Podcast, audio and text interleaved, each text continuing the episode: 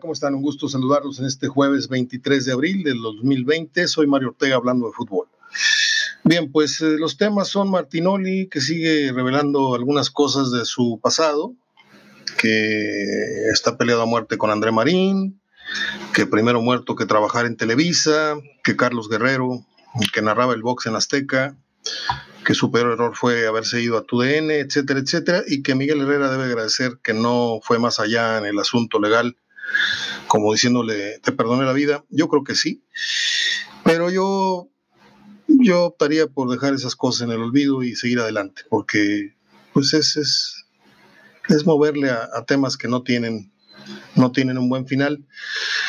El tema el día de hoy es la Volpe, el adiós como director técnico, dicho por él mismo. Él aspira a ser director deportivo, en algo que yo no estoy muy seguro de que pueda tener el éxito que él desea, puesto que pues yo lo veo más bien eh, en funciones de formación de jóvenes, que es lo que mejor le, le salió. Eh, la Volpe es un personaje del fútbol del cual se ha hablado más de su carácter que de su trabajo, y del cual de su trabajo no se ha hablado con la objetividad que yo eh, y los datos y el conocimiento y el trato personal que yo tengo de él. He leído cualquier tipo de opiniones, algunas hasta estupideces, este, y pues es, perder mi tiempo y no voy a enfatizar ni voy a personalizar en ningún sentido a este respecto. Solamente les diré que muy poca gente, muy pocos en el medio eh, periodístico realmente conocen eh, el, trasfondo de Ricardo Antonio Lavolpe como, como entrenador y como persona. Hay quien dice que ganó un solo título, yo creo que ganó el de Toluca también, pero tampoco me voy a desgastar explicando que Alberto Jorge, bla, bla, bla, bla, bla. Era, era simplemente un, una ficha ahí en, el tablero que, que, puso la directiva de Toluca cuando el entrenador era realmente la Volpe. Y te lo dicen los jugadores, ¿eh? En fin. Eh, ahí queda el, perdón, el trabajo de Ricardo, eh, la formación, la proyección que le dio a ciertos jugadores. Eh, Ahí quedan los comentarios del Pep Guardiola en su momento hacia la persona de este técnico argentino. Ahí queda aquella eh, situación en la que la FIFA al final del Mundial del 2006 nombró a la Volpe como uno de los tres mejores entrenadores de aquel Mundial. Ahí queda la actuación de la selección en las confederaciones, ahí queda la actuación de México ante Argentina, que nos echaron con un soberbio gol del Maxi, no sé qué, Maxi López, no sé cómo se llamaba. Discúlpeme, no me acuerdo el apellido en este momento. Pero la gente se queda con lo que quiere quedarse.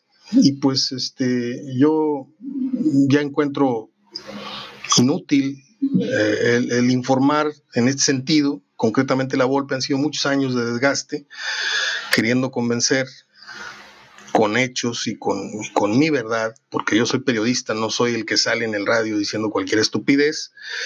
A mí no me contaron, yo he estado directamente con las fuentes, con Osvaldo, con Rafa, con jugadores que fueron este, con Pavel Pardo. Este, y pues hay muchas cosas que se dicen que son realmente pues, unas jaladas mentales tremendas. Pero no tienen la culpa, ¿eh? No tienen la culpa porque, pues, si tienen como referencia a personajes que dicen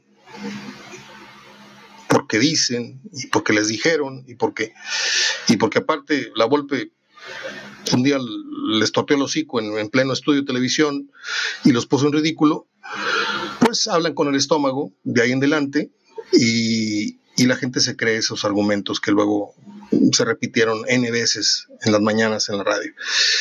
Yo conocí a la Volpe, lo conozco, he tenido nueve o diez encuentros con él de café, no de entrevista de pasillo, de café.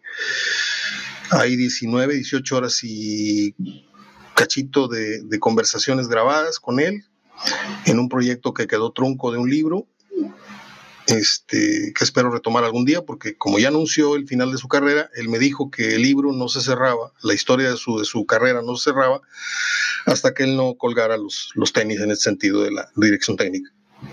Eh, creo tener alguna ventaja, pero créame, no voy a venirme aquí a pavonear de lo que yo sé y lo que tú no sabes y lo que tú estás equivocado. No, si tú quieres decir que es un mediocre, que es un esto, que es un lo otro, que no tienes, eh, por ahí alguien escribió, es que no tuvo empatía con los jugadores, su gran defecto fue la soberbia. Pues la soberbia fue la que llevó a Hugo Sánchez a triunfar, la soberbia fue la que llevó a, a Mourinho también a, a alcanzar grandes alturas. No necesariamente la soberbia es este el tema en el caso La Volpe. La Volpe perdió una final que tenía en la mano por una decisión arbitral, una expulsión a Golds, y también por la expulsión tonta de, de Zambuesa, en la final contra Tigres, hablo. Y así, al igual que a Romano, se le fueron cuatro títulos en cuatro finales. La más ridícula de todas es el penal, teniendo el penal del triunfo, Bozo le pega con los tobillos al penal. Y no, no fue un tipo con suerte. Y a veces hay personajes, este, ¿cómo se llamaba aquel coach de los vikingos de Minnesota? Chuck, Chuck Jones, no me acuerdo cómo se llamaba, este, que también fue un gran entrenador, pero pues fue tildado como el gran perdedor, ¿no? Porque tuvo cuatro escalabros en, Super Bowls, eh, concretamente en Minnesota, no sé si él los cuatro, pero eh, ojalá y la Volpe llegue a, a, ese sitio en donde alguna vez me comentó que, que él deseaba, más que en una dirección deportiva, me sorprende un poco su declaración porque él siempre dijo, ojalá y a mí me den la responsabilidad de algún equipo eh, en fuerzas básicas. Eh, y yo creo que ahí lo haría muy bien. No sé si como director deportivo, porque pues ahí tendría que chocar con conceptos y, diferencias con el entrenador en turno, porque de eso se trata precisamente el puesto de dirección deportiva. Eh,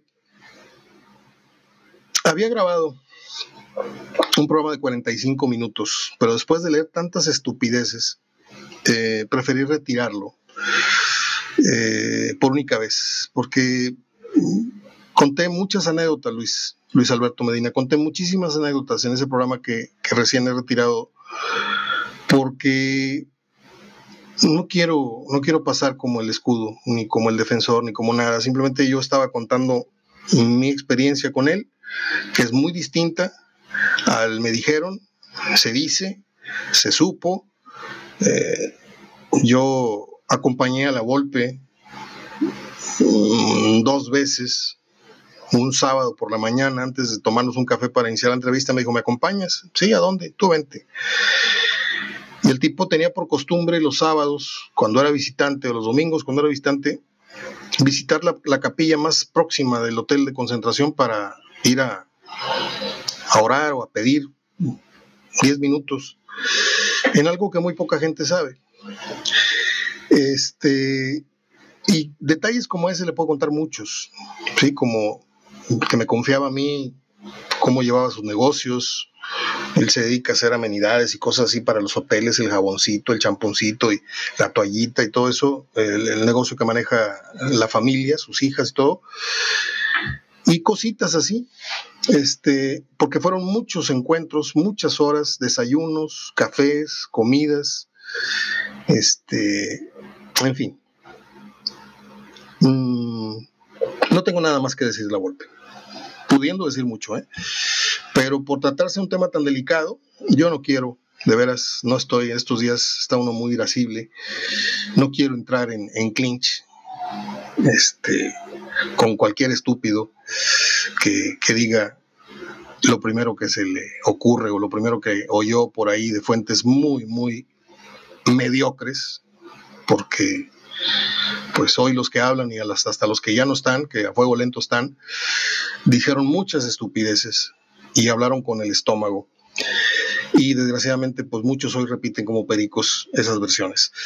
Hoy es el draft de la NFL por la noche, es lo que está campeando en las páginas deportivas, que les vaya bien. yo vi un documental de Walter Payton en ESPN eh, vale muchísimo la pena para los amantes del fútbol americano. Lo están repitiendo constantemente en uno de los canales de ESPN de Estados Unidos. Eh, y nada más, era tocar la base con ustedes. Un día como hoy nació Roy Orbison en 1936. Un día como hoy nació el director de cine Jorge Fons, mexicano, que dirigió aquella película El Callejón de los Milagros en el 95, donde sale Salma Hayek, sale uno de los, el más chiquillo de los Bichir, sale Juan Manuel Bernal, sale José Carlos Ruiz, no me acuerdo cómo se llamaba el actual, eh, Don Rulo. ¿Se acuerdan de esa película? Qué memorables eran las partidas de dominó. Eh, y también dirigió Rojo Amanecer con Héctor Bonilla, Dos Bichir y no sé quién más, María Rojo. Una gran película documental de lo que pasó en la matanza en la, en la Plaza de las Tres Culturas en Tlatelolco. Un día como hoy, en el 39, nació Lee Mayers, el hombre nuclear. El programa originalmente se llamaba Six Million Dollar Man. Um, y estuvo casado con Farrah Fawcett Mayers. En el 54 nació el director de grandes documentales de crítica política, Michael Moore. Yo le recomiendo mucho a usted que busque el documental Fahrenheit 911. De cómo nació Patti Manterola en el 72, una muchachona de buen ver en su momento, y en el 2014 Jodie Foster, ganadora del Oscar, eh, en su momento, creo que por aquella película Una mujer llamada Nell, creo que por esa película ganó el Oscar, eh, se casó con Alexandra Edison, fotógrafa. O sea que nos salió mala la nuez ahí. Pero bueno, cada quien, cada quien sus gustos, cada quien sus agujeros, ¿no? Si es feliz ella viviendo con, con su esposa, pues felicidades, este mundo está de cabeza. Soy Mario Ortega, les dejo un gran abrazo de gol. Hoy fue muy breve la cosa. Eh, ah, omití ayer el, el, cumpleaños de Jack Nicholson, cumplió 83 años. Yo que recuerde, el último trabajo que le vi en pantalla fue Los Infiltrados, peliculón. Y se dice que no volvió más porque lo empezó a quejar el tema del Alzheimer. Eh, películas, bueno, pues este, Atrapado sin salida, Mejor Imposible, Cuestión de Honor, El Resplandor, películas muy buenas, películas muy malas como El Hombre Lobo, este, una, de los ataques de los marcianos, hizo películas malas, en serio, y otras muy buenas, como igual que Pacino, igual que De Niro, que han hecho películas nefastas. 83 años ayer de Jan Nicholson. Soy Mario Ortega, hablando de fútbol y tantito de efemérides. Abrazo de gol hasta mañana, cuídese mucho.